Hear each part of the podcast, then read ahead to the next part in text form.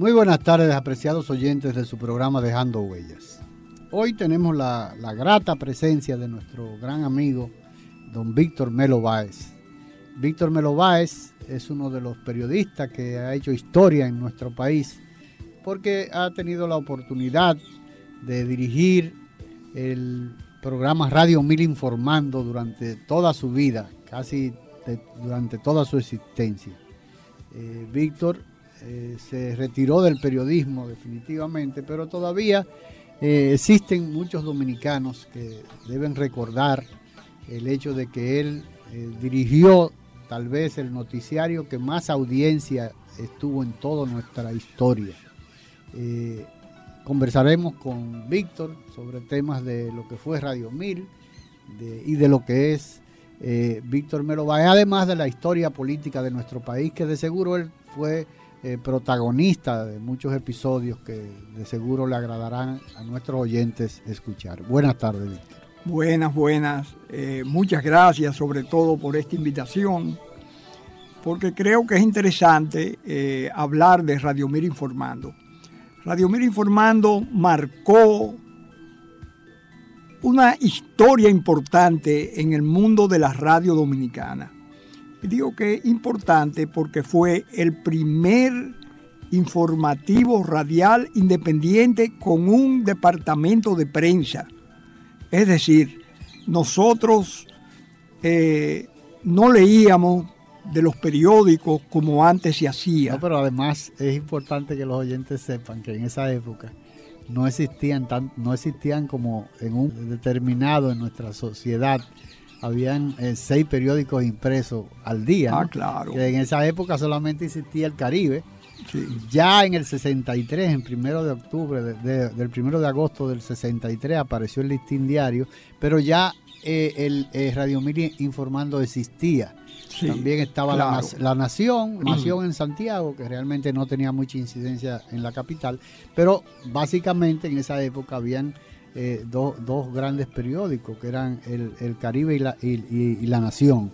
Pero, como tú decías, para continuar con la idea que tenías, eh, Radio Mil Informando tenía una, una, sala de redacción. Una sala de Con una estructura como cualquier periódico la tuviera, ¿no? Yo recuerdo, recuerdo muy bien que, estaba en la, en la, en la calle Espaillat. En la calle Espaillat, esquina Conde. Eh, bueno, primero estaba en, la esquina Conde, pero anteriormente después se mudó a la calle A la misma Espaillat, pero, más arriba. un poco en el medio de, la, de las Mercedes. De las Mercedes y, el Conde. Y el Conde. Continúa, por favor. Sí. Bueno, eh, hace unos meses el director del periódico Hoy, bienvenido Álvarez Vegas, eh, conversó conmigo porque él estaba interesado en hacer un reportaje sobre lo que fue Radio Mir informando. Pero él me hizo una salvedad. A él no le interesaba mi historia particular, mi historia como periodista, sino única y exclusivamente que me ciñera a Radio Mir informando. Yo le dije, sí, está bien, bienvenido.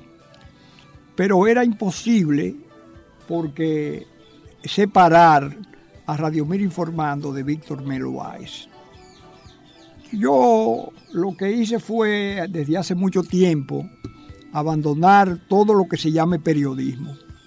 Y sobre todo el periodismo radial, que fue el que yo desempeñé la mayor parte de mi vida.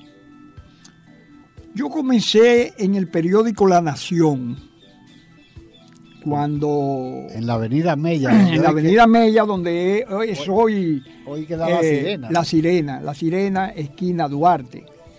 Ahí estaba el periódico La, Nación. Estamos hablando del gobierno de Juan Bosch.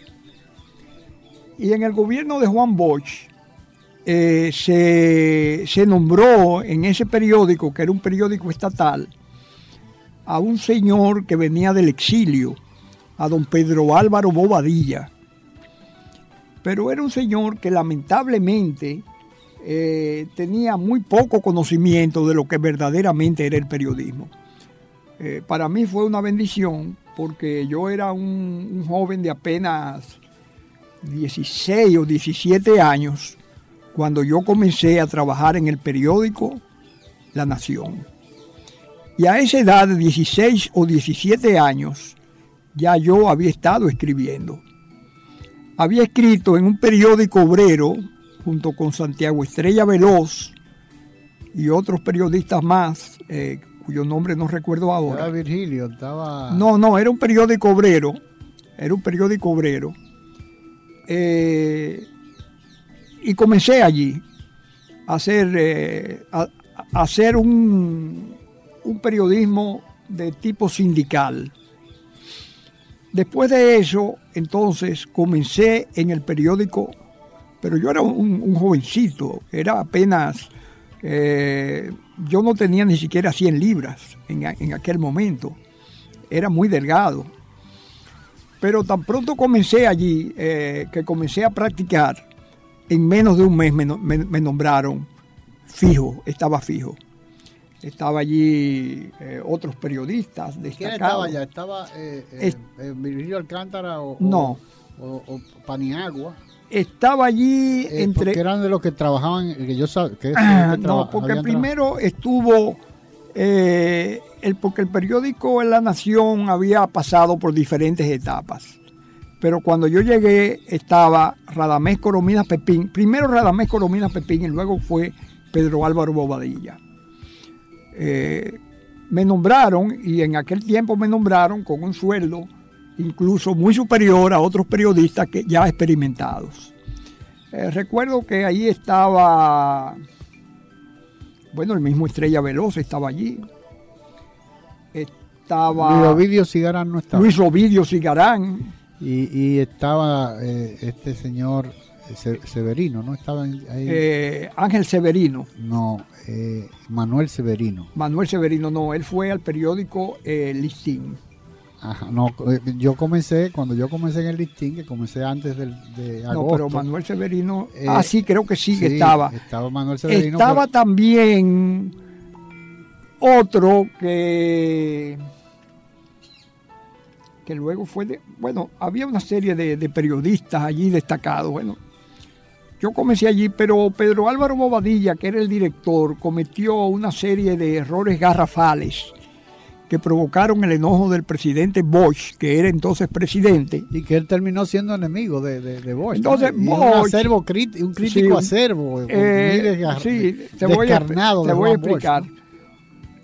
un día que nosotros, los eh, miembros de la redacción, habíamos salido ya del periódico, eh, probablemente después de la una, una y media o, dos de la tarde, Bosch visitó el periódico La Nación. Estaba Pedro Álvaro Badilla en su condición de director. Y cuando, y al otro día, o, al segundo día, el periódico el periódico, eh, La Nación salió con una serie de, fotos destacadas de, de Bosch. Y a Bosch le molestó eso y le envió una carta a Pedro Álvaro Bobadilla diciéndole que a él no le gustaba ese tipo de periodista o de periodismo. Y entonces Pedro Álvaro Bobadilla dijo que eso demostraba que era un periódico independiente porque eh, el, presidente no estaba de acuerdo necesariamente no tenía que estar de acuerdo con eh, la forma en que se manejaba el periódico. Esa era la. Pero cuando se dio el golpe de Estado, bueno, después lo cerraron porque él cometió una serie de errores. Y ahí apareció otro periódico. ¿No pudieron a Julio César Martínez después? No. Julio César Martínez fue primero. Hubo un. Eso fue mucho antes. Eh, meses antes. Eh, fue un proyecto fallido lo de Julio César Martínez. Eh, Julio César Martínez había estado respaldando a Bosch y cuando Bosch subió eh, Bosch lo nombró director de Radio Televisión Dominicana. Pero Radio, Santo Domingo. Radio Santo Domingo Televisión. Yo era amigo de, ya fuera del periodismo, de Julio César Martínez. Porque él era amigo de Lucy de Silfa y yo visitaba la casa de Lucy de Silfa y él también. Entonces ahí nos hicimos amigos. Pero él, eh, Julio César Martínez, quería sacar la mitad de la empleomanía de Radio eh, Televisión Dominicana. Y a vos le dijo, bueno, yo acepto el puesto si me sacan a la mitad de, los empleados. Y Bosch no aceptó y entonces él no asumió como director. Entonces asumió un proyecto que no fue, no fue factible. Bien. Eh, entonces tú eh, estás laborando en, el periódico La Nación. En el periódico La Nación. Después surge otro periódico en, la, con los, en, en las mismas instalaciones que lo dirigía... Eh, Bonillita no era. No, no. Bonilla era contrario a, Bosch. Siempre, siempre, siempre fue contrario este que fue, que tuvo una escuela de periodismo cerca de la calle El Conde. Pitaluga Nivar. Eh, eh, Pitaluga Nivar, dirigía Salvador Pitaluga. Salvador Pitaluga Nivar. Entonces, cuando se da el golpe de Estado a Bosch, siendo ya yo reportero del periódico, estaba ahí Pedro Gil Turbides, en el periódico La Nación estaba, había estado Juan José Ayuso. Que después eh, todos pasaron a trabajar en el listín diario. Te digo porque yo comencé en el listín a principios, a finales del 62 en el entrenamiento. Y el periódico salió el primero de agosto. Ahí yo me encontré, perdón, para ver si te, suenan algunos de esos nombres, Luis González Fabra, Luis Ovidio Cigarán, Cigarán eh, Puello, eh, Puello Bello, cubría ah, eh, ah. las policiales, estaba eh, Manuel Severino, estaba Silvio Erasme Peña, estaba Santiago Estrella Veloz, que ya mencionaste, Alejandro Paniagua, estaba eh, en, ese grupo de periodistas que comenzaban a, laborar en lo que iba a ser el listín diario, ¿no? Estaba también, ah, pues bueno, estaba en la mesa de estaba Tasnelli, sí, yo sé, estaba, estaba Tasnelli, estaba estaba Jaime Locuar como jefe de redacción. Sí, sí, ellos venían del Caribe. Eh, ellos a ese grupo venía, bueno, había un grupo bastante sí, ese, grupo venía del Caribe. que comenzaba estaba este Armando Almanzar. Armando Almanzar, Estaba también Pedro René Contiga Ibar. Pedro René Contiga Ibar. Estaba eh, Marcio Veloz Magiolo, Pablo Bolívar. No, pero eh, era un de esa gente de, numeroso de, periodistas que, que comenzaban a, conformar lo que iba a ser, pero que venían muchos de, la nación. Algunos iban, eh, fueron de la nación, no todos, algunos. Eh, bueno, después de, esos proyectos, eh, yo quedé sin empleo, porque no quise ir al periódico El Caribe, donde se estaba necesitando gente, pero que tenía muy mala fama. Eh, porque estaba bajo la dirección de, de Ornes ya. estaba bajo la dirección de Ornes. Fue siempre un tirano, ¿no? Que, que, estuvo haciendo un periodismo en contra de Juan Bosch. Sí, desde Era un, periódico de tipo reaccionario, periodismo reaccionario. Yo no quise formar parte de aquel proyecto. Entonces, bueno, me quedé sin, sin empleo propiamente. Entonces surge la posibilidad de crear un periodismo radial. Ahí entro yo. Eh, éramos un grupo, estaba, no mucho, tres, cuatro. Estaba mi hermano, Federico, que luego fue director de periódicos bilingües en Nueva York y Boston. Estaba Luego se integró Emilio Erasme Peña, Pedro Cava, Lipe Collado. Eh, pero fue la, vinculación de la nación, del personal que, que trabajó en la nación, pero eh, ya tampoco estaba. No, no, no estaba. Todo ese grupo se había ido. Yo, yo comencé con. Éramos muy jóvenes eh, los que comenzamos el proyecto de Radio Mir Informando. Jóvenes deseosos verdaderamente de hacer un periodismo independiente jóvenes deseosos de hacer aportes realmente al país. Yo había, eh, y deseosos de insertarme de alguna manera en, el plano laboral y en el plano social. Yo había, eh, junto con otros compañeros, ingresado, integrado eh, la Juventud Revolucionaria Dominicana del PRD había un llamado Frente Juvenil en principio, que, del que yo no formé parte. Ese grupo fue de los que se fueron a Costa Rica, ah. donde estaba Milagro Ortiz Bosch, el mismo Peña Gómez y otros más. Sí, que fueron, que fueron de varios partidos. ¿no? Sí, no sé, pero sobre todo del PRD. Sí.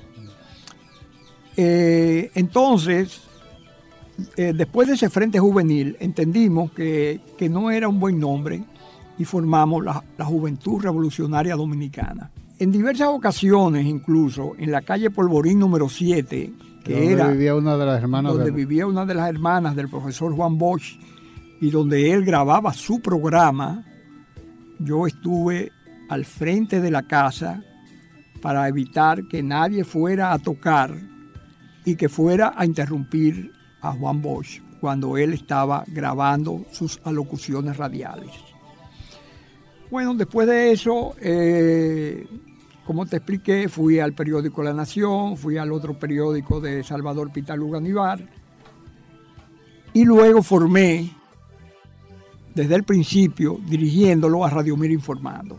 En ese tiempo había leído La moral social de, de Hostos, que señalaba muy claramente que el periodismo, mira, nosotros, eh, yo había leído La moral social de Hostos, y Hostos advertía que para hacer un periodismo independiente, un periodismo verdaderamente consagrado a los intereses del pueblo, el periodista no podía tener ataduras ni políticas, ni religiosas, ni de, de- de- ni, ni de ningún grupo que, que defendiera intereses fuera de los que eh, se consideraba de tipo de, de- proyección social. Y yo seguí ese, ese consejo. Tú asimilaste esa, esa- Es- eh, esa ese- enseñanza esa y- enseñanza. Y yo me separé de todo lo que fuera eh, política partidista. Yo también había... que era difícil porque en esa época existían más de 23 partidos en el país. ¿Tú No, y era difícil cantidad- también para mí porque yo también venía de la Iglesia Católica. Yo formaba parte de grupos de la Iglesia Católica. Eh, De acción católica, ¿no? sí, de acción. Bueno, O tú estuviste con el, el padre jesuita este que estaba ahí en la Independencia, que tenía un centro de después de la caída de Trujillo. Durante la caída de Trujillo y después de la caída de Trujillo en Independencia, estaba José Joaquín Puello, no. estaba un grupo de... de Eh, mira, Miguel yo Coco, estuve en la Juventud Obrera católica. Católica, la JOC. La JOC. que era una rama de la Iglesia Católica dirigida hacia el sector obrero. Yo recuerdo. Eso en la calle Juan Erazo 39 nos reuníamos, siendo yo un niño virtualmente. Estaba allí integrado, a, tratando, por eso mi primera, eh, mis primeros pasos en el periodismo fue en el periodismo obrero, porque yo venía de la Juventud Obrera Católica.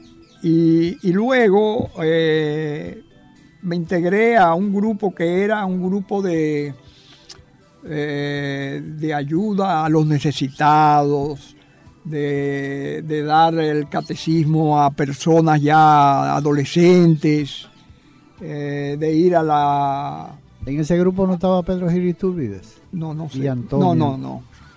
En ese grupo no. Pero yo sé que en diversas... eh, fui, fui varias veces a- a- al seminario, entonces esta- estaba también vinculado a la iglesia. Pero cuando yo asumo el periodista, el periodismo en sí, abandono tanto lo de la iglesia como del el partidismo político. Y me integré plenamente a hacer a Radio Mir Informando. Eh, Radio Mir Informando comienza con tratando de hacer, bueno, una mesa de, una mesa de redacción y con periodistas jóvenes, que muchos de ellos estaban estudiando periodismo en la universidad, que se daba un periodismo radial completamente apartado de lo que uno pudiera pensar que es el periodismo radial latinoamericano. Era lo que se nos decía que era un periodismo radial, era un periodismo de, de 15 minutos para leerlo en el tren y se ponía como ejemplo Alemania, que tú ibas en, un tren en Alemania y en 15 minutos tú tenías una idea básica de lo que pasaba en el mundo y sobre todo en la región donde tú estabas. Y ya. Pero nosotros quisimos hacer algo más amplio eh, y, y la gente se sorprendía de iban allá que, que de, en dónde salía salió la noticia que nosotros habíamos dado gente que estaba interesado en tal o cual noticia dijimos no nosotros tenemos un- nosotros hacemos un periodismo independiente estuvo con nosotros también en gran parte del inicio ese expósito y Pero fue creciendo la redacción. Después. Ah, sí, claro. Eh, teníamos en principio motores, eh, motocicletas, y luego una, unas guaguas pintadas con unidades un- unas unidades móviles. Comenzamos, fueron las primeras unidades móviles que comenzaron a transmitir desde los mismos lugares donde se producían los acontecimientos. Eso fue Radio 1000. También eh, eh, las primeras grabaciones que se hacían de las personas que querían eh, Expresarse. y que le hacíamos grabaciones, incluyendo las ruedas de prensa que daba Balaguer. Nosotros fuimos los primeros que comenzamos a grabarla y a transmitirlas. Los demás eh, medios estaban todavía sujetos al reglamento de la Comisión de Espectáculos Públicos Y y- radiofonía. y radiofonía que prohibía que prohibía que hubiera un periodismo radial independiente.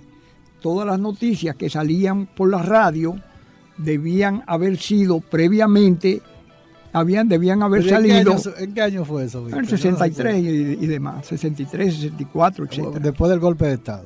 Bueno, desde, de- sí, después del golpe de Estado es que yo comienzo el, eh, No, a no, Radio la- Mera no, la informando. restricción esa que No, no, esa es una... Eso fue cuando Trujillo. Ah, bueno. Ese es un reglamento trujillista. Claro que existía de la, la, la sí, regla- claro, el reglamento. claro. Que no se podía hacer, sacar ninguna noticia al aire que no fueran de los medios escritos. Es decir, de la- básicamente del Caribe y de aquel que también existía. periódico que era oficialista en principio, que estaba cuando Trujillo, que era La Nación. La nación. sí. Eh, Eh, nosotros realmente rompimos con todo eso. Pero fue un desafío o ya se había derogado el reglamento. O el No. reglamento no se estaba aplicando. El reglamento no se aplicaba, pero nosotros fuimos los que en principio Desafiaron esa. comenzamos a desafiar aquella disposición que había, aquella disposición gubernamental. Claro. Después, naturalmente, los demás medios vieron la importancia y la necesidad y la conveniencia de hacer eh, departamentos de prensa independiente en su- los diferentes medios radiales. Eh, es decir, que Notitiempo, que siempre fue un medio que leía directamente los periódicos, tuvo también su departamento de prensa. Pero comenzó en principio leyendo de los periódicos. Sí, sí, de desde mucho antes de nosotros, eh, desde Claro, porque esa era la, la- la obligación. Pero el primer periódico radial independiente con una sala de prensa eh, fuimos nosotros. ¿Eso fue idea de quién? ¿De Jiménez Maxwell o de Pimentel? Bueno, yo comienzo eh, estando Jiménez Maxwell dirigiendo el informativo. Pero yo desde el principio fui el primer, bueno, el primer y único director mientras yo estuve allí. Yo duré 32 años en Radio 1000. Hubo un año en que yo salí, lo dirigió Marrero, Nelson Marrero, y yo volví otra vez. Y en total diré, duré 32 años. que fue el tiempo que duró el noticiario. Sí, bueno, que fue el tiempo en que yo duré, después sí siguió un poco, pero yo duré 32 años dirigiendo el informativo. De manera que tú eres parte de lo que necesariamente tiene que decir. Bueno, Cuando se habla de Radio 1000, Bueno, hay que hablar de Víctor Mero Báez, ¿no? bien o mal. No, no, no, pero como quiera que sea, pero era finalmente. claro, pero la idea que yo te lo que te preguntaba, eh, eh, la, la, la conceptualiz- Conceptualización. conceptualización de un, de un medio de comunicación eh, diferente partió de una idea de, de Joaquín Jiménez Maxwell, ¿no? O de, o, o de Pimentel, o, o si Bueno. realmente había. Porque eh, yo te digo Sí, esto, yo te- no, independientemente de que la dirección estuviera bajo tu responsabilidad, Exacto. eh, pero lógicamente eh, eso implicaba primero una época muy difícil que era la que estaba Era una época muy difícil. y que un, un- un empresario como empresario tenía que tener la convicción de que, de que lo que se iba a, a transmitir por su emisora, aparte de que iba a ser una, eh, iba a tener necesariamente mucha aceptación en la sociedad, independientemente de eso, implicaba un riesgo eh, ante la ante el gobierno, ¿no? Porque ya habíamos eh, ya ya existía, ya había pasado el gobierno de Bosch, ya había una situación eh, muy muy difícil. Era una situación de mucha agitación Sí, social. y habían, habían, se habían sucedido varios gobiernos tras golpes de Estado, eh, que eh, Rodríguez Echavarría, que, eh, eh, que eran, eh, había una situación el eh, muy tra- triunvirato, etcétera. Entonces, eso es en los consejos de Estado. Eh, eh, lógicamente, eh, ustedes, cuando ustedes, el, el, el, el Radio Mil Informando, se, se, ¿en, qué, ¿en qué momento se fundó? se, inició. Se fundó en el 1962. O sea que estamos hablando en el, en el, gobierno, de, en el gobierno de, 1962. En el gobierno de, de Bonelli, ¿no? De Rafael Filiberto, Rafael Filiberto Bonelli Fonder. Eh, eh, Yo llego en diciembre de 1963. El, el, propietario, el que aporta el capital, fue Manuel María Pimentel, que era entonces propietario de un centro nocturno que había en la feria, en el centro de los El típico Najayo. El típico quisqueyano. El quisqueyano, sí. Entonces, el señor Jiménez Maxwell eh, presentaba allí a... Era el presentador. Era el presentador allí de los grupos musicales que se presentaban en el típico quisqueyano.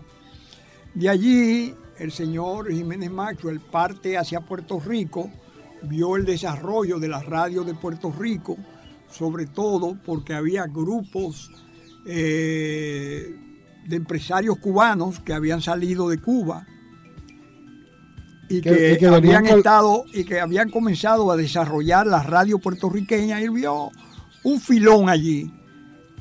convenció al señor Pimentel de la importancia y la necesidad de crear, de él con la experiencia que tenía y con la visualización que tenía de, la radio que, comenzaba a despegar realmente en, Puerto Rico. Porque eh, Cuba nos llevaba mucho en... Oh, pero claro que sí, Cuba siempre fue...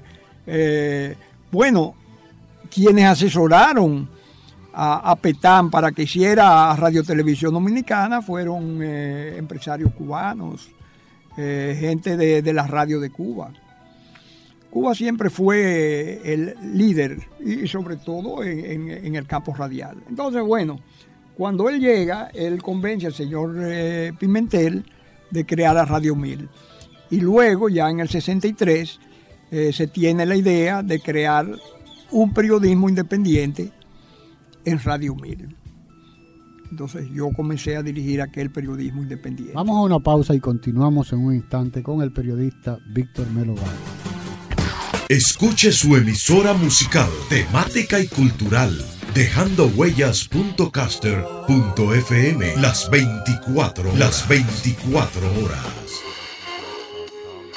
La patria somos tú y yo, la familia toda, el suelo que nos legaron los padres fundadores el derecho a ser libres y felices, a trabajar con alegría y seguridad, depende de nosotros. Renovemos los principios que ayer inspiraron a los buenos dominicanos, inmortalizados en los símbolos que nos identifican como pueblo. Defendamos palmo a palmo nuestra patria, que es como defendernos a nosotros mismos en las presentes y futuras generaciones. Enarbolemos pues nuestra bandera, blasón eterno de los sagrados valores de la dominicanidad. Dejando huellas, trillando el camino día a día en ruta segura hacia un futuro mejor. Dejando huellas. El motor de un país no lo mueven los combustibles, la electricidad o el viento, ni siquiera el dinero.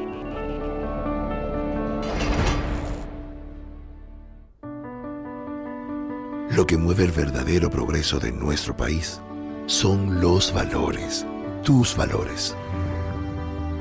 Lo que te mueve a dejar la cama de madrugada son las ganas de mejorar. Es tu espíritu de equipo el que enriquece a todos y a ti te hace mejor. Lo que hace que enfrentes la injusticia son tus ganas de hacer y defender lo que es correcto. La energía para pelear por tus sueños y los de los tuyos son tu optimismo y fe en tu país. Son los valores los que realmente nos mueven adelante. Por eso, para el Banco BHD León, Los valores que día a día cambian este país para mejor son lo más importante. Banco BHD León. Los valores nos mueven adelante.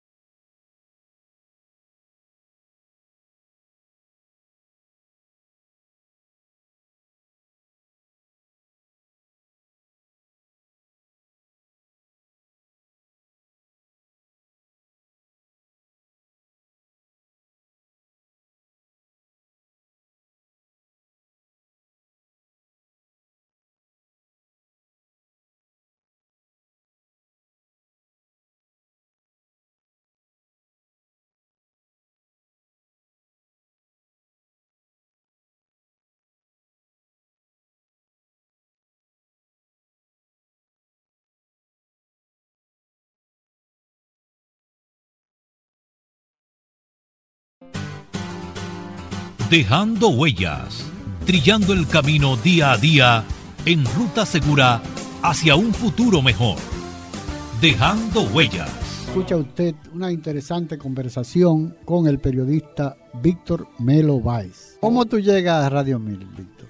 Bueno, yo estaba, como te expliqué, no estaba laborando, tenía algunos amigos que tenían muchos amigos locutores y fuimos a visitar algunos ahí a Radio Mil. ¿Como quién, por ejemplo, de esos locutores de esa época? Es importante para que... Eh, porque el, el staff de, de- de locutores de Radio Mil fue muy, muy estable, siempre Sí, casi pero los que visitamos eh, no, no fueron parte de- del staff. A los Del que noticiario, sí, sí, del que mi amigo visitaba no fueron parte de, de, en principio del staff de, de Radio Mil. Bueno, y entonces vi la eh, que había la oportunidad de hacer ese periodismo radial era muy sacrificado porque había que levantarse de madrugada también para tomar las principales noticias porque no se, no se leía directamente del periódico, sino que había que radio redactar Sí. las noticias principales, reelaborarlas, y igual que la- las noticias internacionales, que buscamos diversas fuentes para ofrecerlas al público y, una serie de periodistas que fueron a entrevistar a funcionarios, periodistas que estaban en el Palacio de Justicia, periodistas que estaban en, eh, en la policía, periodistas que estaban en Palacio, periodistas que entrevistaban a dirigentes obreros, periodistas que entrevistaban a dirigentes políticos, en medio de toda la agitación social de aquel tiempo. Eh, y comenzó eh, en principio René Contín Aybar hacer, Pedro René don Pedro René Contín, hacer los editoriales que se leían allí. Pero eran editoriales muy, eh, ¿cómo te diría? Superficiales. Muy bien, muy bien escritos, muy bien elaborados, Pero eran, eran, eran, pero digamos así un poco alejados de... eran superficiales porque tal vez eran muy intelectuales. Sí, muy intelectuales, eh, muy alejados de, de las inquietudes de la Y de- sociedad en Y general de las realidades que se estaban y viviendo. de la sociedad que se, de, de- de- de la realidad que se estaba viviendo. Entonces nosotros eh, decidimos, yo decidí asumir ese reto y hacer los editoriales.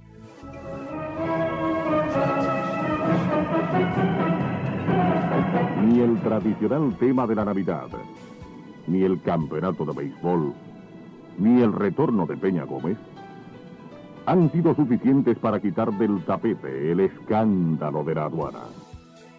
Y no es para menos, puesto que se habla de que el Estado dominicano ha dejado de percibir en poco más de medio año unos mil millones de pesos. Con lo importante del tema, no se explica nadie cómo ha sido tan mal manejado por las autoridades.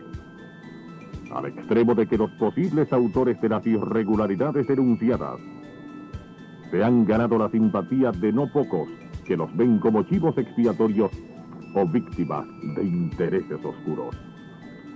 Sin ánimo de restar importancia a las denuncias que han sido formuladas y que actualmente se debate en la opinión pública, no podemos dejar de establecer que la corrupción que ahora se convierte de repente en piedra de escándalo ha estado presente desde tiempos inmemoriales en la aduana y fuera de ella.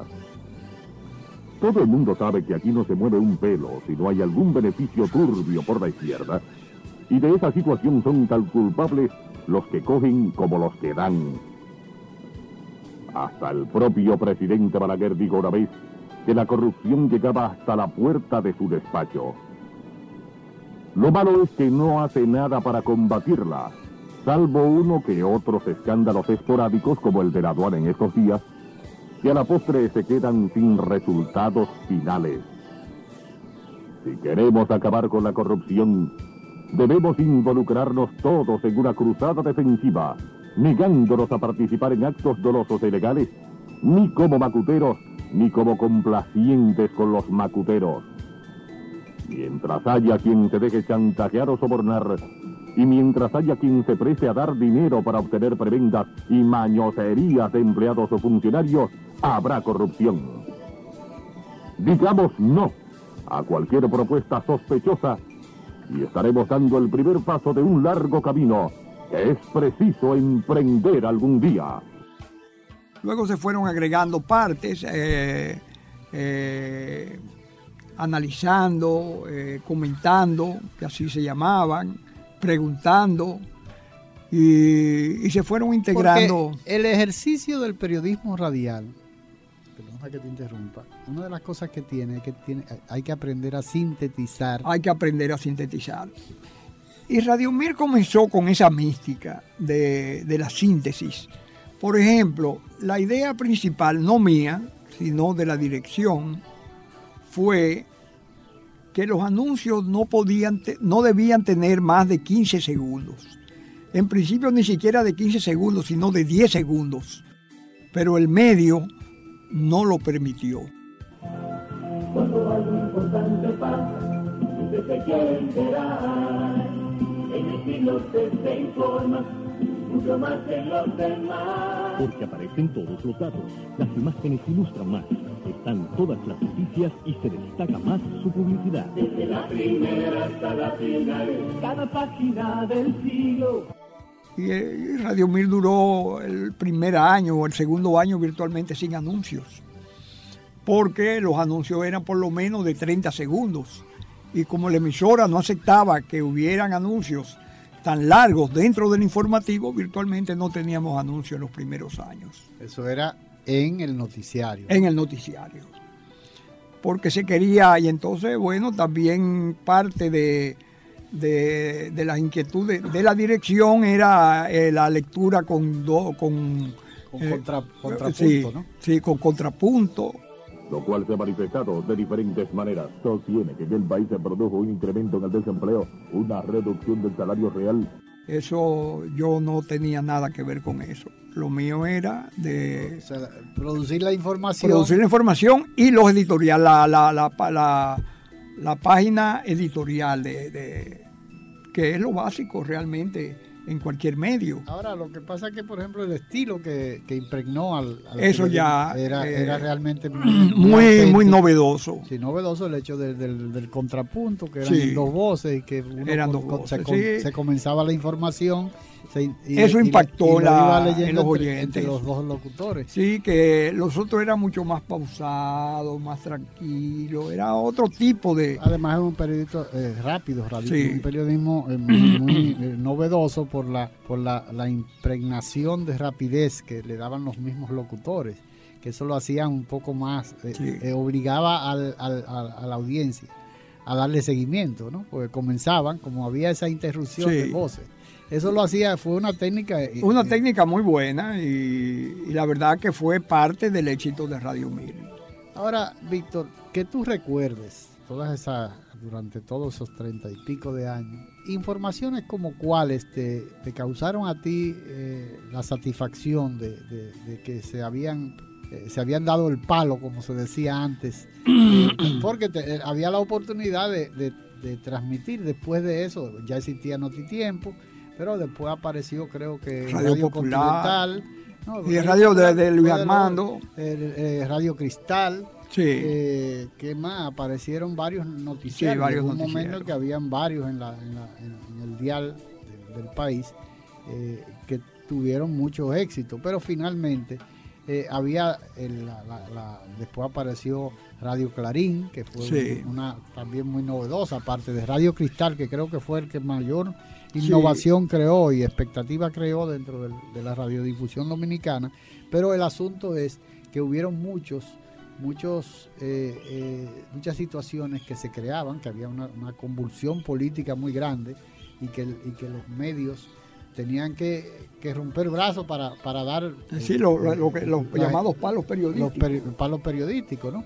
Pero que ustedes tenían un equipo profesional Muy bueno. muy bueno que desde luego te respaldaba, te hacía eh, Mm. más fácil la- lograr ese objetivo de, de dar informaciones novedosas. ¿no? Eh, ¿Qué te recuerda a ti, por ejemplo, en tu, en tu ejercicio en la época antes del, de Balaguer, de antes de la Revolución de Abril, ¿no? Que fue un, porque la Revolución marcó Un antes y un después. un antes y un después, ¿no?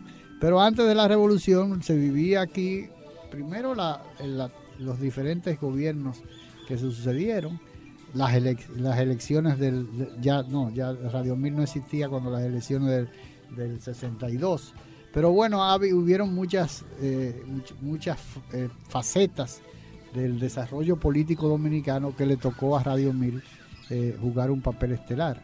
¿Qué tú recuerdas de esa época? Bueno, déjame decirte ante todo que una de las cosas que más eh, se destacó en Radio 1000 fue precisamente, eh, digamos así, la agresividad de Radio 1000 en cuanto a, a dar las noticias relevantes de aquel momento. Eh, por eso, por, esa, por ese empuje de Radio 1000, incluso debes recordar que volaron la torre de Radio 1000. Es decir, la torre de transmisión de Radio 1000 voló como si fuera un cohete. Eh, ¿Dónde estaba? ¿En Villamella en esa época? En esa estaba en. Villamella en esa época. Y Y, las amenazas a nosotros eran constantes y permanentes. Y Una los vez, Y los allanamientos. bueno, eh, de- de- a cada momento iba la, la policía y nos quitaba lo que Los se llama el- los cristales y, y se llevaban a todo el que estaba allí dentro de la planta. Eso era permanente. Yo recuerdo que después de la, de la voladura de la torre de Radio 1000, que se inauguraron nuevos estudios, eh, fue don Rafael Herrera, eh, entonces director de- del Listín Diario, y, y yo le dije, mire, don Rafael, yo quiero mostrarle a usted algunas de las amenazas constantes que nosotros recibimos. Y entre, le di una tecla, fui a mi oficina, le di una tecla a un grabador que estaba conectado al teléfono, y allí se oía a alguien que amenazaba con, con lavarme con mi propia sangre. Esa fue una De eh, las me- tantas amenazas. de las tantas amenazas. Yo, mire, don Rafael, una de las amenazas que yo recibo permanentemente. Y él me dijo, óigame, yo recibo también muchas amenazas, pero yo nunca he recibido una amenaza así. A ti te voy a bañar con tu propia sangre. Eh, y nosotros seguimos. Da el Frente Local. Dice, corrupción es un cáncer que hace daño a la sociedad en general. Y seguimos con, con la certeza de que estábamos haciendo una labor, si se quiere, patriótica, una labor de un periodis- un periodismo libre e independiente. Ese periodismo libre e independiente nos permitió a nosotros denunciar las actitudes de la banda cuando nadie aquí realmente todavía hablaba de la banda. Y, a- y no, eh, Y desde la banda no recibieron, porque me imagino que habían recibido. Ahora, no, claro, todo. pues, pues, como tú preguntas sobre los palos periodísticos, yo quiero resaltar sobre todo ese, la presencia de la banda y las muertes de la banda y cómo nosotros realmente nos enfrentamos a ese grupo criminal ¿Cómo realmente comienza, digamos así, eh, nuestras denuncias sobre aquel grupo que, que nadie daba ninguna información? Yo estaba en Villajuana, tenía un, un carro pequeño en aquel entonces, y me estaba tras- ya eso era en el gobierno de Balaguer después de la revolución y me estaba trasladando eh, la Eusebio Mansueta o, o Peña Valle que es la misma pero que tiene dos nombres Se divide, se divide. eh, estaba en dos direcciones eh, Era en dos vías, una calle de dos una vías. calle de dos vías y yo veo frente a la escuela era de noche eran como las las 8 de la noche no había nadie en, eh, en los alrededores, pero aquello estaba lleno de cuadernos, de, de libros, de blusas incluso y de zapatos. Todo el alrededor de la Escuela República Dominicana que no tenía verja, Era en la Juan Erazo, ¿no? sí, estaba ahí llena así, estaba lleno de... Yo digo, "¿Pero ¿qué es lo que está pasando? Estacioné mi carro y entré a, a la escuela.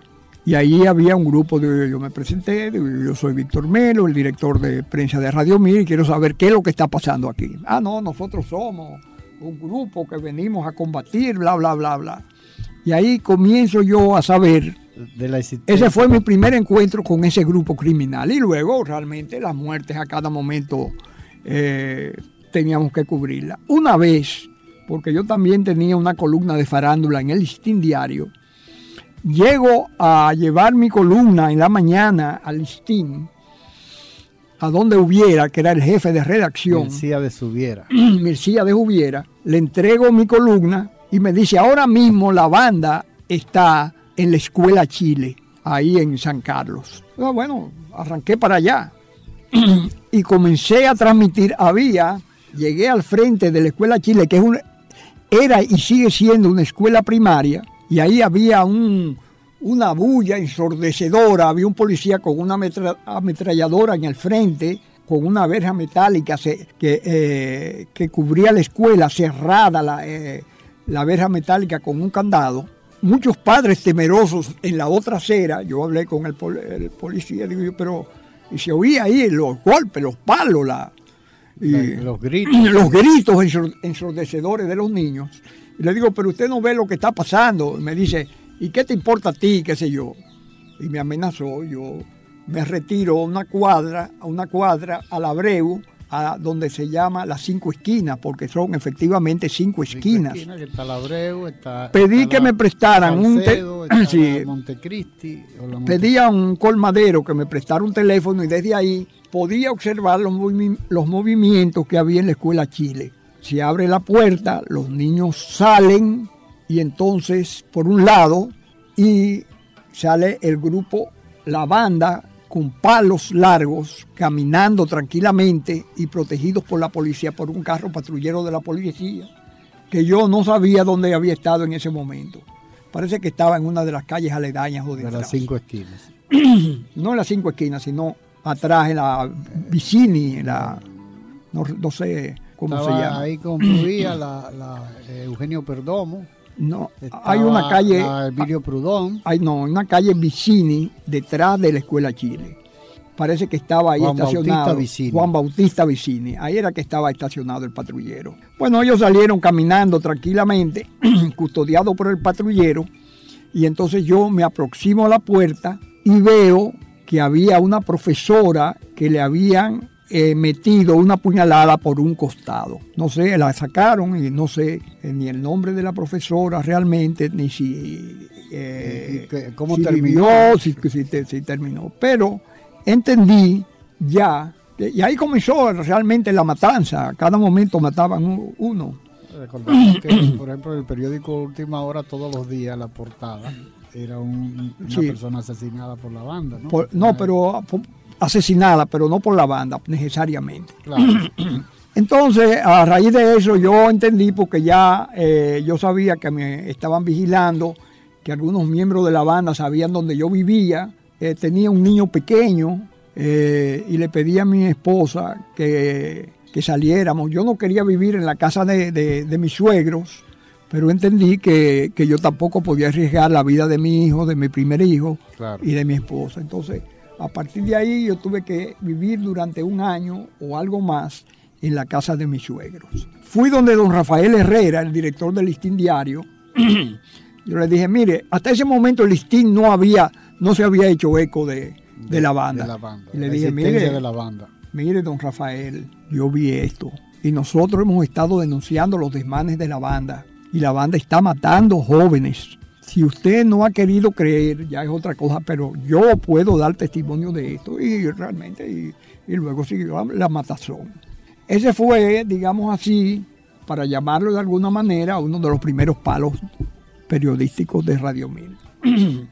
y después de una serie de secuestros que ocurrieron aquí, lo del coronel Crowley también fuimos Ah, nosotros que los que eh, eh, eh, informamos primero del secuestro y después de, de- de la liberación de Crowley. Porque a Crowley lo dijeron que lo iban a, a liberar en una embajada y realmente, en el campo de polo. lo y liberaron. real, sí, ahí fue secuestrado. Ahí lo secuestraron. Sí, eh, en el campo de, de, de- polo del de Hotel polo del Embajador, Hotel El Embajador. que donde está ahora el- el- Pero a él, después de su liberación, lo llevaron a la policía, donde estaba uno de nuestros periodistas.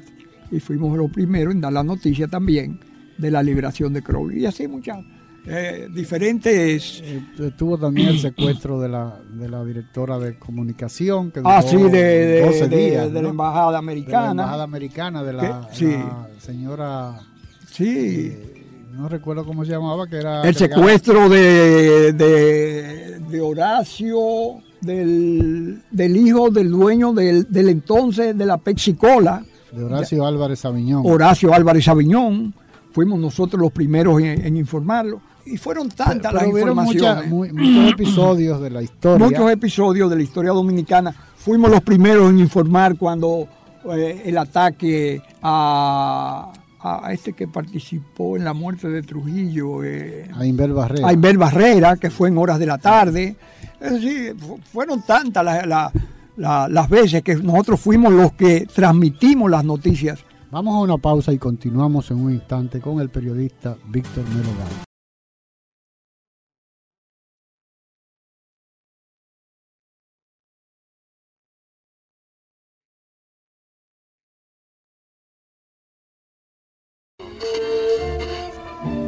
Juan Pablo Duarte, iniciador y principal propulsor del proyecto independentista nacional, que en 1844 culminó con la proclamación de la República Dominicana.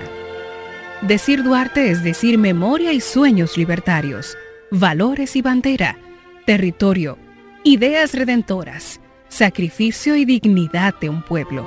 Decir Duarte es proclamar los derechos democráticos y no permitir que nadie ultraje ni mancille su lengua, sus leyes, sus costumbres, su identidad y su destino. Nuestro compromiso es defender la nacionalidad, ese pregón generoso de sangre y amor que Duarte llamó República Dominicana. Duarte siempre.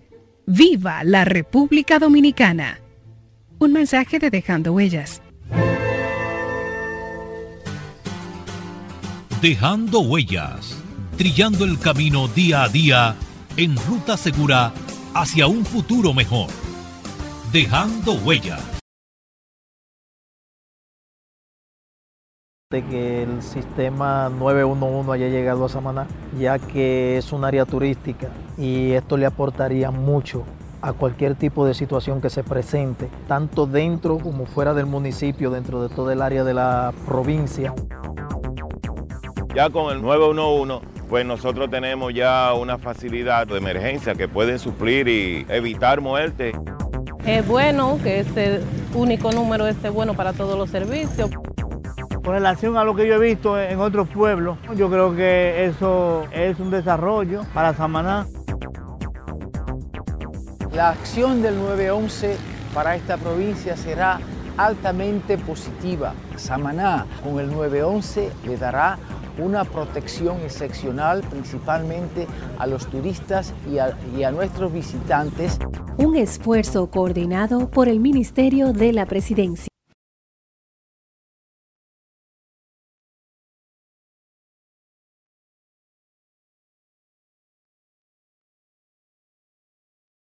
Elevando a 77 las facilidades colocadas a tan solo un clic desde su casa u oficina, ahorrando tiempo y dinero a nuestros usuarios desde cualquier punto del país. Escuchemos a Víctor Carrasco de Barahona. Trabajamos lo que es el almuerzo escolar. Tiempo atrás había que trasladarse a Santo Domingo, perder tiempo, perder dinero. Es más rápido, más fácil y económico. Puedo hacerlo desde mi computador a la hora que yo quiera. Oh, fácil. Antes tenía que moverse, correr 200 kilómetros y ahora lo tienes en la palma de tu mano. Ministerio de Industria, Comercio y MIPIMES. Cada vez que eliges Productos Rica, estás colaborando con el desarrollo comunitario. También apoyas a sectores como la ganadería. Contribuyes con el fomento a la educación, al acceso a programas de salud en todo el país, a preservar nuestro medio ambiente, así como a la cultura y el deporte.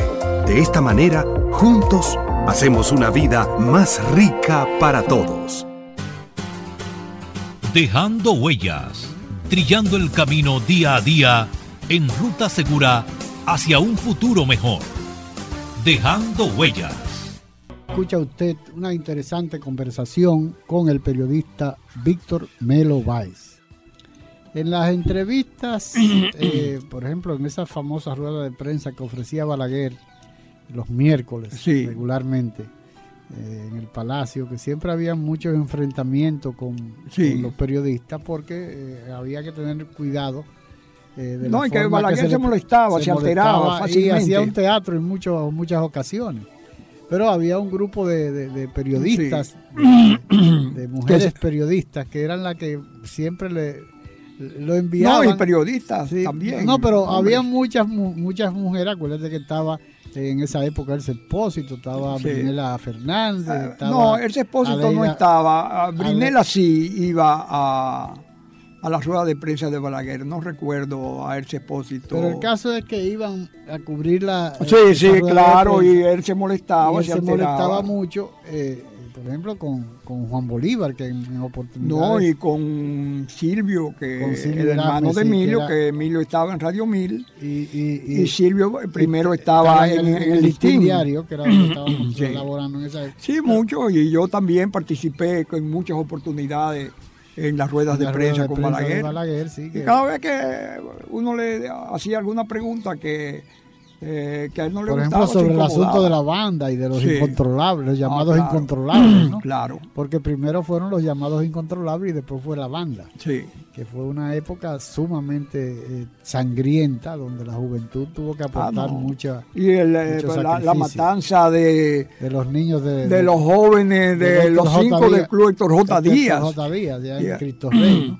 Mira, hubo una época en que yo tenía que hacer el, informativo y yo no tenía en principio eh, ningún tipo de vehículo. Yo tenía que levantarme a las cuatro y media de la mañana y muchas veces en el camino me encontraba jóvenes muertos. Algunas veces alguna gente piadosa le ponía velas alrededor, tres o cuatro velas. Y yo seguía, bajaba a la 30 de marzo, iba donde, eh, se me olvida, otro compañero que hacíamos, que vivíamos relativamente cerca, tres o cuatro cuadras. íbamos ¿Venía desde, desde dónde? Desde, desde- Yo venía desde Villa Consuelo, caminando y llegaba hasta allá, hasta la Espallada. o sea, tú bajabas la, la 30 la de marzo. 30 de marzo y, y cogía la Mercedes y llegaba hasta Radio Mil. O llegaba un chaparrón bien grande y, y llegaba totalmente empapado, un ciclón, una... Claro, eh, en situaciones, cual- eh, cualquier yo situación tenía que, que llegar y hacer el informativo, no importa las condiciones atmosféricas o de violencia que hubiera en el país en ese Eh, momento. de, de esos periodistas que estuvieron contigo, independientemente de Emilín, de Emilio Erasme Peña y ese expósito, yo, a mí no me, no se me escapa de la memoria el grupo de, de periodistas Bueno, que elaboraron contigo. En principio estaba también Moisés Blanco Genao. Ah, sí, estuvo allá, sí, verdad. Porque Moisés Blanco Genao viene de. era el corresponsal de la nación en Dajabón. Y luego con el otro periódico de, de Salvador Pitaluga Nivar, él entonces integra el staff del periódico. Fue un proyecto de, de unos seis meses. Eh, entonces, después de eso, estuvo trabajando en, con la- el proyecto humorístico Cachafú. Ajá, que de- Alcántara, eh, eh, eh, Francisco Álvarez de Francisco, Castellano. Francisco Álvarez Castellano. Y estuvo ahí con ellos un tiempo y después se integra cuando eh, surge Radio 1000 a los tres o cuatro meses integra, se, se pasa Radio Francisco 1000. Álvarez Castellano también estaba en La Nación. Francisco Álvarez Castellano estuvo también en La Sí, Nación. ciertamente. yo y recuerdo. Pedro Giri Turbide estuvo también entonces en el otro proyecto. Juan José Ayuso estuvo también en La Nación. Sí, sí, sí. Pero eh, eh, aparte de lo que, de, de eso que tú me comentabas, del personal, del staff que tú tuviste en, en Radio 1000 a principio, después se fue a- se fue agrandando, ¿no? Después Sí, que- claro, teníamos unos 12 periodistas, 11, 12 periodistas y, y corresponsales en todo el país. Los corresponsales, ¿qué cobraban los corresponsales? ¿No siempre nosotros le pagábamos a, a los corresponsales. Eso es importante señalarlo. Porque había- Éramos el único medio que le pagamos poca cosa, si se quiere, tal vez 20 o 30. Yo tenía un fondo también para corresponsales que venían o, o- o tenían necesidades y entonces uno le venían pagaba. a la capital, no venían, le pagaban. ni para sí, el pasaje sí. siquiera. Había el caso, por ejemplo, de Roldán Melo, que creo que era en Barahona, no sé, que a ese muchacho le dieron una pela, óyeme, brutal. Y, y él vino huyendo después que lo soltaron a, a la capital y hubo que internarlo en la clínica Abreu. Y otro que eh, también para salvar la vida tuvieron que salir de, de sus pueblos, porque en la medida en que eh, se alejaban, eran pueblos cada vez eh, lejanos de, de Santo Domingo, había menos seguridad para su garantía física. Claro. Ahora, Víctor, después de la caída de los, de, los 12 años de Balaguer, que fue la época más dura que, viví, que hemos Sí, vivido sí, los claro. dominicanos, eh, eh, no solamente los dominicanos en sentido general, sino la prensa en eh, que, que sufrió los, los, los avatares de la muerte de Goyito García Castro, de Orlando Martínez, de, de, Guido Gil, una cantidad importante de periodistas que murieron durante los 12 años de Balaguer. Ahora, después de la caída del 78, después del 78, de la salida del gobierno de, Bala- de, los 12 años de Balaguer, eh, eh, comienza una etapa eh, democrática en nuestro país con don Antonio Guzmán Fernández. El desarrollo, el desenvolvimiento de Radio 1000 después a partir de la, de la democratización en cierto modo del país, ¿cómo se desenvolvía? ¿Había ese dinamismo, esa... Sí, sí, claro. Nosotros seguimos siendo, haciendo un periódico totalmente independiente. Eh, mucha gente pensó que cuando llegara eh, el, PR, eh, El PRD al el gobierno. PRD al poder íbamos Porque a hacer... había una... eh, eh, vinculaban a don Sí. Manuel María Pimentel con el PRD, ¿no? Bueno, lo Igual que pasa es que hacíamos con un, Brea Peña, ¿no? hacíamos un periodismo... Bueno, Brea Peña era, formaba parte del PRD. Sí, él, era él era militante. él era un militante. Nosotros nunca fuimos militantes. No, pero en el caso del propietario, que era... Ta- tampoco, nosotros no teníamos ninguna vinculación con el PRD. entonces- ninguna, absoluta. Entonces a partir de... de- Pero como nosotros hacíamos un periodismo combativo, se nos identificaba como opositores a Balaguer. Pero cuando llega don Antonio Guzmán al poder, seguimos haciendo el mismo periodismo combativo. Y entonces la gente se da cuenta que no hacíamos un periodismo eh, independiente o combativo, como se le quiera llamar, porque éramos opuestos a Balaguer, sino porque esa era nuestra naturaleza. Entonces después, eh, en, en si- ¿qué situaciones se presentaron después? Bueno, hubieron los secuestros de, los- las ocupaciones de las emisoras. Sí. Eh, hubo, hubo gente que... Radio Guarachita, que- Radio sí, Comercial. eso lo- eh, yo, yo cubrí realmente el secuestro, pero eran gente, qué sé yo, que por una u otra situación eh, se metieron en, en emisoras y ocuparon emisoras y también llegaron a, a Radio Comercial alguien y ocupó la, la emisora. pero esa fue un, una- ese, tuvo una- ese tu- ese tuvo un desenvolvimiento sangriento. Recuerda que. que, No el de Radio Guarachita. No, el de Radio Guarachita no. El de Radio, radio Comercial que, que entró aquel Gobaira, ¿no? Que lo hirieron, el, Sí, el sí. secuestrador, eh, eh, Sí. que tenía todo el, todo el personal de la redacción de, de Radio Comercial, ¿no? Eh, pero acuérdate, ahí, ahí hubo heridos, que fue el único, la única oportunidad de los secuestros de, de- en, en emisoras, porque Sí. no fue a la- pero, pero eran tiempos muy difíciles para hacer el periodismo. Quiero recordar sobre todo en Radio Mir a Negro Martínez, que él era locutor y periodista. Él cubría la policía.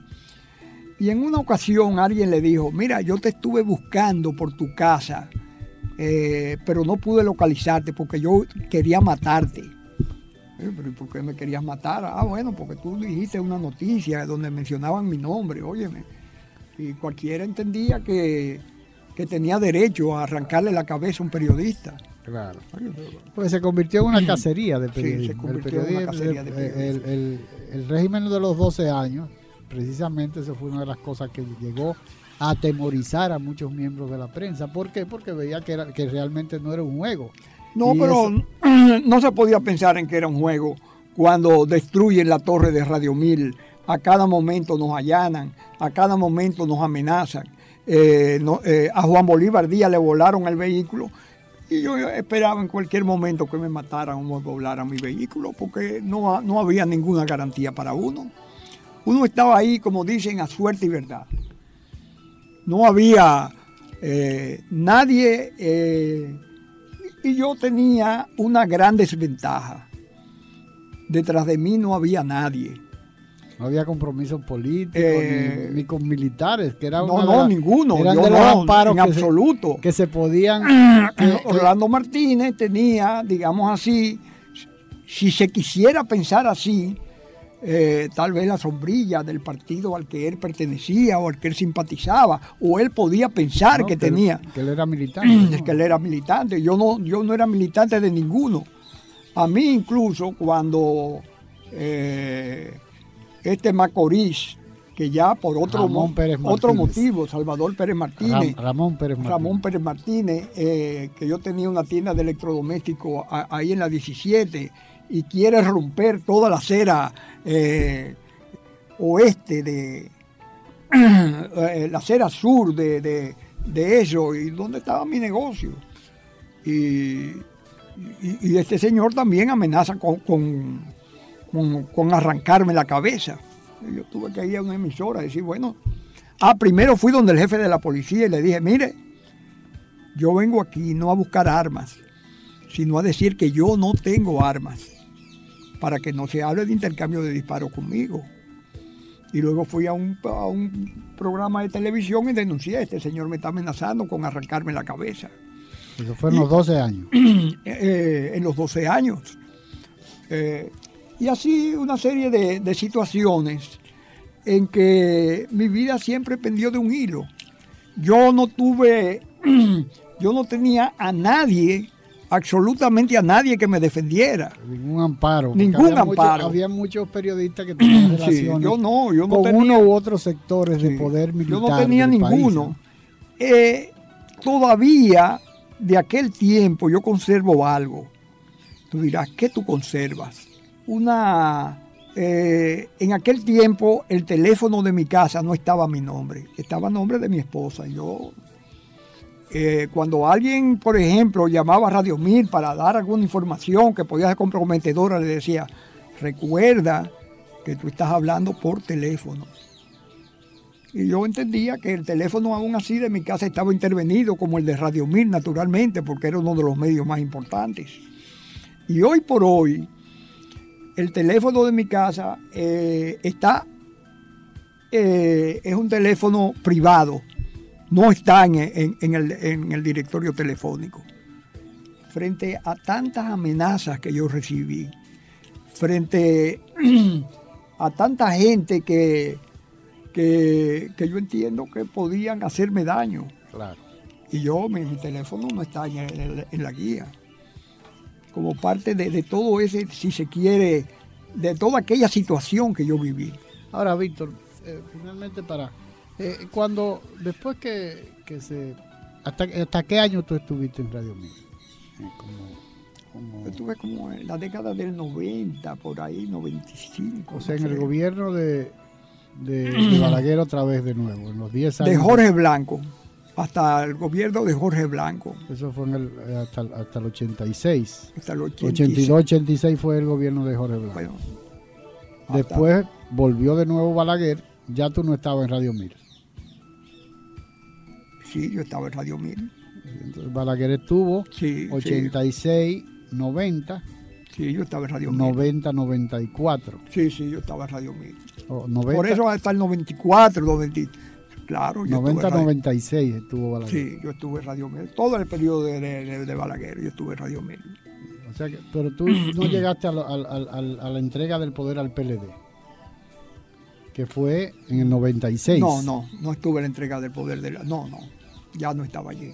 O sea que, que tú estuviste Hasta el 95, 94, por ahí. después de los altercados aquel en el, cuando participó Peña Gómez, Mm. que, eh, que le recortaron los dos años del periodo de Balaguer. Estuve ahí eh, porque yo fui a, Pa- a- a Palacio eh, esperando una. recuerdo que se esperaba que Peña Gómez hiciera un anuncio en Palacio y, y esa Y- vez y no se, fue. y se llevó un acuerdo, el Sí, acuerdo, sí, el de- acuerdo que- acuerdo que se llegó, sí. que participó en esa época el Sí, sí. PLD ya como partido. Sí, sí, yo estaba, todavía estaba yo eh, dirigiendo el informativo. Y de Jacobo, por ejemplo, de Jacobo Magluta, que tú, tú tuviste alguna, alguna experiencia importante de, Con- de Jacobo, que fue un político eh, interesante, ¿no? Tuvo una, una incidencia en la, en la política bastante... Es que yo traté de, de mantenerme alejado de los No, no, líderes yo te digo de las experiencias en cuanto a- al periodo de ejercicio político que tuvo, que fue una... Sí. Acuérdate que hubo una época en que había, él, él estaba presidiendo el, el- el Senado. Sí. Eh, Bueno, habían- en aquella... habían, eh, eh, sí, grandes conflictos entre... con, entre él y, Y Salvador, y- ¿no? y Jorge Blanco, una presa que se iba a hacer. Y Madrigal. Sí, la presa de Madrigal. que- que fue una, un, un proyecto natimuerto porque él se opuso desde Él se el opuso principio. y, y hubiera sido interesante. Hay, una, hay algo interesante en todo eso y es lo siguiente. Todo proyecto de envergadura que se pospone o, o, o se trunca o se deja de hacer, más tarde muchas veces hay que repensarlo a un costo su- sumamente superior. Superior, claro. Entonces, tal vez eh, ahora se ha vuelto a repensar en Madrigal, pero a un costo infinitamente superior. Claro, ¿no? Y Al que se lo hubiera lo podido que hacer en aquel conlleva tiempo. ahora porque hay muchos Sí. terrenos Sí, que sí. ya están en otra situación. ¿no? Sí. Y ahora presentamos Radio 1000 Informando.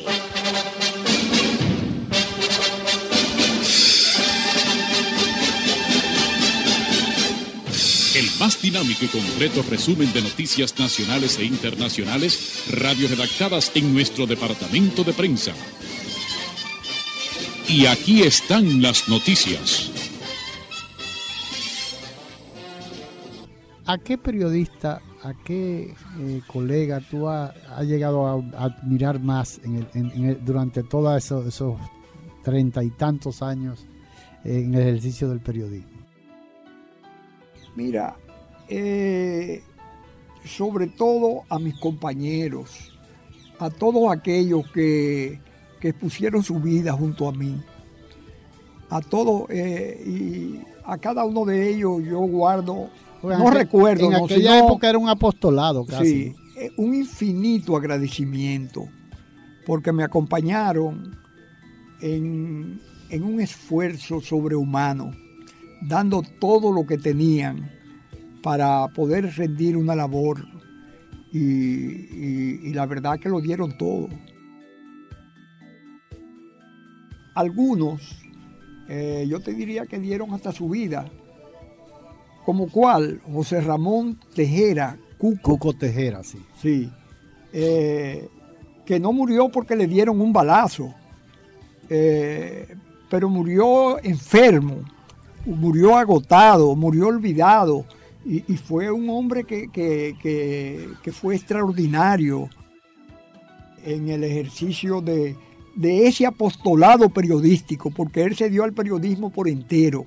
Vamos a una pausa y continuamos en un instante con el periodista Víctor Melo Valle. Escuche su emisora musical, temática y cultural. Dejando huellas.fm las 24 las 24 horas. Dejando huellas, trillando el camino día a día en ruta segura hacia un futuro mejor. Dejando huellas.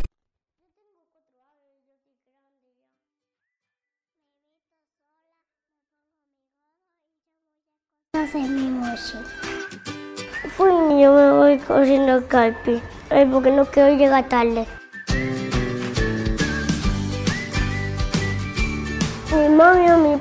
Encanta que yo aquí. Porque mi papi me ama mucho y mi tía del Caipi también. Cuando yo voy a Caipi, hago muchos amigos. A mí me gusta escribir. Yo no me canso, yo soy fuerte. A mí me gustan los libros. A mí me gusta pintar cuadrados azules.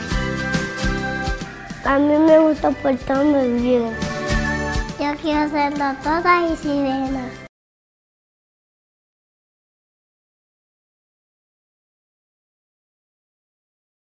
Dejando huellas, trillando el camino día a día en ruta segura hacia un futuro mejor. Dejando huellas. Escucha usted una interesante conversación con el periodista Víctor Melo Valls. Víctor, además de, de- de Cuco Tejera, nuestro gran amigo Cuco Tejera, que era una- un excelente, un- una persona con una sensibilidad humana increíble, el cual yo le tenía mucho aprecio, y nos reuníamos a menudo en, las, en el sector de, de la San Martín, a veces nos juntábamos en un sitio que se llamaba El Garden, el restaurante El Garden, en la San Martín con 30 de marzo, donde se unía ahí. Pero eh, aparte de Cuco Tejera, esa redacción que no era tan numerosa, pero era un equipo de, de- de personas que se eh, integraban uno con otro, ¿no? Un verdadero equipo. Eh, eh, de, de ese grupo, aparte de nuestro amigo Nelson Marrero. Yo no sé, yo creo que tú, Nelson, y Qué, tú qué bueno, qué bueno. Yo me alegro que tú me hayas hecho esta, esa pregunta sobre, sobre Nelson Marrero, porque eso me da la oportunidad de destacar quiénes fueron los grandes editorialistas de Radio Mil, de Radio Mil Informando. Y entre ellos hay que destacar a Nelson Marrero, que fue durante mucho tiempo subdirector y, du- y durante un tiempo también director del informativo. Nelson Marrero fue uno de los editorialistas más brillantes que pasó por Radio Mil. Éramos cuatro realmente eh, los que tuvimos la oportunidad de, de hacer los editoriales, los De hacer comentarios. opinión. Y hacer opinión pública. Estaba yo, Nelson Marrero, Emilio Erasme Peña, don Emilio Erasme Peña, Emilín, Emilín y Sara Sabarín, una mujer brillante, una mujer extraordinaria, una mujer con una capacidad increíble, callada, Sí. callada, tranquila, pero una mujer que cuyos comentarios eran vibrantes, se podía decir, que se hacían sentir realmente la opinión pública. Que es, lo, la- es como tú decías, Víctor, el hecho de que el periodismo radial es, eh, no hay, ahí no hay ningún protagonismo, ¿no? No. Porque se diluye.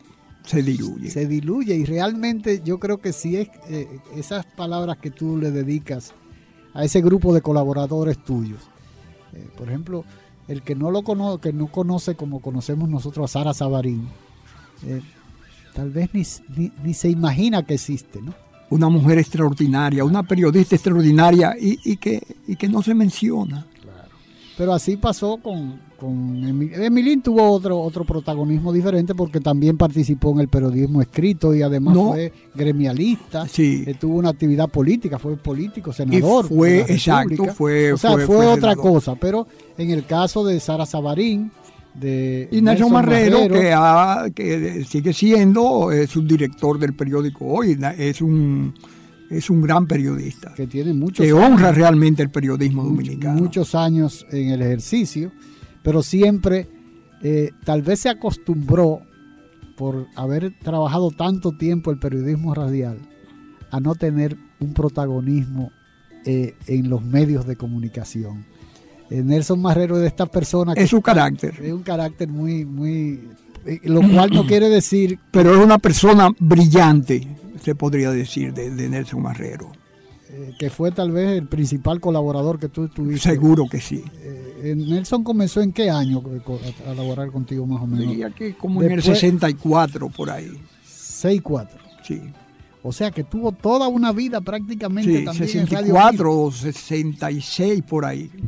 O fue el que- 64 o fue en el 66. Para que tú veas que todo ese tiempo dedicado al Sí. periodismo radial. Así mismo. Porque uno se ha encontrado eh, muchos eh, amigos que han participado en, en noticiarios radiales, como en ABC, en Radio ABC, que tenía un noti lo tiene, Sí, lo tenía, pero pasa lo mismo. Pero muchos han pasado, eh, tuvieron la, el protagonismo de Radio Cristal, que fue un espectáculo en aquella oportunidad, porque era un, era un show radial lo que eh, era Radio Cristal, incluyendo, a pesar de que ustedes fueron los primeros en utilizar las unidades móviles, las unidades móviles se popularizaron, se puede decir yo creo que más aún, con la salida de Radio Cristal al, al dial, ¿no?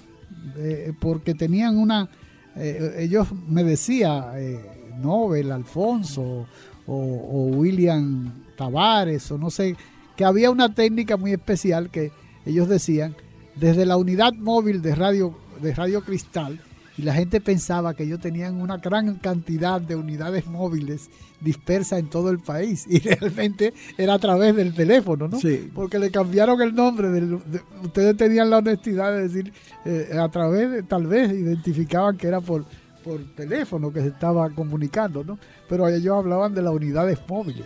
Sin embargo, ustedes... Sí teníamos fueron- unidades te- móviles. y- y no- no- pero la verdad que eh, ha sido una, una, una experiencia interesante lo que ha sucedido durante, durante los últimos eh, 50, más de 50 años en nuestro país, lo que ha sido el periodismo radial y que ha tenido colaboradores como estos que tú has mencionado, como lo son, lo son eh, o lo fueron Nelson Marrero, Emilio Erasme Peña, Sara Sa- Sabarín y Cuco Tejera, ¿no? Sí. Que eran héroes anónimos. Héroes anónimos.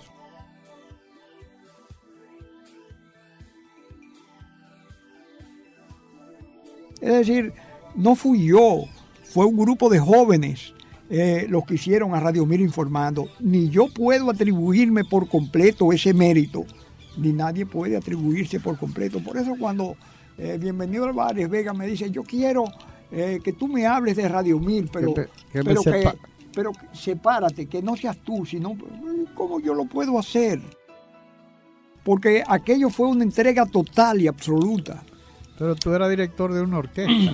Yo era director de una orquesta, de un grupo realmente de jóvenes que, que no pensaban en ellos, que no pensaban en su familia, que no pensaban en el dinero, ni en, el, ni, ni en la gloria, ni, ni siquiera, porque eso es algo que hay que decir. Eh, cuando tú escribes para un periódico, queda tu nombre impreso, queda, queda tu nombre, ah, fulano de tal, y tú puedes decir luego, mira, yo hice tal o cual escrito, pero en el periodismo no, en el Todo periodismo se va al aire, ¿no? Todo se, El to- periodismo sí, radial, el todo periodismo queda- radial ya pasó, es una gloria muy efímera eh, y, y muy anónima. Claro, llega, a convertirse en anónimo, porque Llega a convertirse en finalmente anónimo. son nombres que se repiten, se, repiten Sí, en, la- las diferentes emisiones, pero solamente, o sea, ya no, ya no, no, no se firma eh, eh, la labor que tú has realizado, la labor informativa. Eso, eso realmente es interesante. Sí. Que los oyentes entiendan que el periodismo ra- radial es un periodismo efímero, como tú lo has muy sacrificado. Porque tú, tú tienes que dar mucho a cambio, porque, ¿qué te digo? Los periodistas por que un escriben- sueldo, por una... por- por- óyeme, y además hay eso, los, los sueldos realmente nunca han estado eh, en proporción al sacrificio del periodista. Y además que el periodista radial tiene que eh, eh, amanecer en la calle prácticamente. Eh, Porque tiene siempre la- las emisiones, primeras emisiones son muy temprano y hay que comenzar a elaborarla desde Ah, muy temprano. Eh, o sea que es mucho más sacrificado. Porque tú tienes que después que hacen la primera emisión seguir laborando hasta, hasta entregar prácticamente la última emisión. ¿no? Mira, yo quiero también eh, mencionar a, a otro periodista eh, que merece para mí grande respeto, que es José eh, Joaquín Suero. Ah, sí. Joaquín Suero murió, que fue también, que luego pasó a, a trabajar en el periódico El Nacional. Cuando la banda, eh, yo recuerdo una vez que estaba, eh, ¿cómo se llama la calle de, de Radio Televisión Dominicana? La, No. Perdón, la No. Tejada Florentina. Tejada Florentino. Y anteriormente la ciudad de Miami. Él estaba ahí en, eh, eh, trabajando en el turno de la noche, eh, un día, la noche, y lo llamaron que, la, que el grupo de la banda estaba operando ahí en, en la Tejada Florentino, y él fue. Y, y le dijeron, si en un minuto tú no te vas rápido de aquí, tú también vas a correr la misma suerte que ellos. Y ahí mataron dos o tres y él se salvó de milagro. Y así en varias ocasiones eh, Joaquín Suero estuvo a punto de, de morir porque... Y si hubiera muerto... ¿Cómo era que le decíamos el peje? ¿Cómo Sí, sí. El, el peje. Sí, y si hubiera Porque muerto... además tenía un... un- un- una- era un tipo que tenía siempre estaba alegre. Sí. eh, tenía- Nadie, nadie lo hubiera recordado como hoy no lo recuerda nadie o poca gente. Lo- el círculo de amigos muy íntimos. Claro, yo siempre lo recuerdo. El otro día me comentaba... Sí, pero lo recuerdas tú que era su amigo Sí, personal. Claro. Pero a él como, como un profesional de la comunicación no pasó. Pasó. Como otros tantos héroes anónimos que han pasado eh, eh, eh, en este país. Y, y la mayoría en periodismo radial. porque Y la mayoría en periodismo que se radial. han, se han diluido en el tiempo porque las lo que se dice en la radio se, se esfuma con el, con, esfuma, con sí. el aire, ¿no? Eh, exacto, es un momento ya, ya pasó. Pero la verdad que es una, una experiencia importante la que tú has vivido y que, tuvi- y que tuviste la oportunidad de, de compartir con muchos jóvenes profesionales. Muchos jóvenes que profesionales. dieron mucho a, a esta sociedad y que, y que en la época en que, en la mayor parte de la época en que tú compartiste, por ejemplo, en la época tan difícil de los 12 años, como, como decíamos, era un apostolado, porque difícilmente aparecía un periodista que se ensuciara las manos No. con el dinero eh, eh, corruptor, ¿no? Porque no había forma, era una cuestión de dignidad casi. Era, eran jóvenes muy dignos, muy honestos, muy honrados, muy dedicados, muy consagrados. Eso era y fue el periodismo radial. Y eso No, fue el- Radio y Mil y el informando y a lo largo de su y el. Y periodismo en sentido general. Sí. Porque ahora tú ves, bueno, en el radial tú ves ejemplos que, que son bochornosos, ¿no? Que abiertamente hasta piden dinero por, por- en medio de las conversaciones. Sí. Insinúan, ¿no? En aquella época hay de aquel, yo recuerdo con Emilín, cuando yo estuve en el Sindicato Nacional de Periodistas Profesionales, que sometimos al Consejo de, de- de Disciplina a un periodista porque descubrimos que estaba percibiendo de, de- de Dominicana de Aviación, de la Compañía Dominicana de Aviación, cuando estaba en la 19 de marzo, esquina Luperón, Sí. no sé si tú recuerdas, estaba percibiendo 100 pesos mensuales. Como, y lo- lo- lo- lo etiquetamos como una payola. Sí. Cuando se comenzaba y se sometió, yo era directivo del, del Sindicato Nacional junto con Emilín, que era el secretario general, y se sometió a un, a un consejo disciplinario. Y recuerda, por ejemplo, había un periodista famoso, eh, apellido creo que era Hernández de Santiago, que estaba con eh, Fernando Álvarez Bogar, Sí, sí. que era especialista en corromper periodistas, ¿no? Y, la, y, la mayoría de los periodistas no se querían ni acercar para, Ah. para que no fueran a pensar que habían sido tocados por el oro corruptor de, de ese periodista. ¿Tú te, no, Así ¿tú te acuerdas? Que era Sí, un sí, tipo sí. que, se hizo famoso como relacionista público del CEA, ¿no? Que Sí, era, sí. era una fuente de riqueza en la época del- del- de los años de, de los 12 años de Balaguer y resulta que ese tipo tenía la habilidad de, de- de facilitarle a muchos eh, eh, dinero del CEA que era abundante casi siempre, ¿no? Pero yo, yo supongo que aún así eran cheles, porque tampoco era, era eh, y supongo que, que él era lo que, lo que él podía ofrecerle era sobre todo a cualquier corresponsal para que elaborara alguna información agradable o de alguna, algún acto del CEA o alguna información sobre los acontecimientos del CEA. Acuérdate que en aquella época la mayoría de los periodistas, hay que decirlo, eran opuestos al, al- al régimen de Balaguer. Sí, bueno, pero- Entonces, lograr que un periodista aceptara algo, eso era sinónimo de, de que tenía que eh, manipular informaciones, de Sí. agradar informaciones a favor de Sí, Fernando pero yo, yo pienso de- que no era por, por comprar un periodista, sino para que el periodista, eh, porque los, los corresponsales realmente ni, ni siquiera les pagaban. los- Eso era en el caso de los corresponsales, pero Ah, por ejemplo, habían eh, periodistas de planta Ah, eh, yo- no, que, eran realmente, eh, que era el, principal, el- aquí habían muchos que estaban señalados. Ah, no, no, Eh, no. Tú recuerdas, no sé si tú lo recuerdas, pero por ejemplo en los medios de, de- de impresos, en, en las redacciones, que fue donde yo más laboré, eh, eh, había siempre la, el, el- el temor de que alguien pudiera señalarlo como que había eh, que había aceptado algún tipo de, de soborno Sí, no, por, de- por el gobierno de los 12 años principalmente. Después, cuando llegó don Antonio, pues muchos llegaron a formar parte de lo que fueron las relaciones públicas Sí. de las diferentes instituciones del Estado. Y a partir de ahí, y hoy vemos periodistas que andan hasta con guardaespaldas, ¿no? Y con un Claro. sargento del ejército manejándole una, Un vehículo. un vehículo, una jipeta de esa, o una, una, una Tahoe, una Eso cuestión de es- esa, ¿no? fue después de... Sí, después de la de- después del 96 realmente, porque a Sí. partir de ahí también hubo otra categoría Sí. en el acceso del- del- de los periodistas a, a las estructuras del gobierno, ¿no?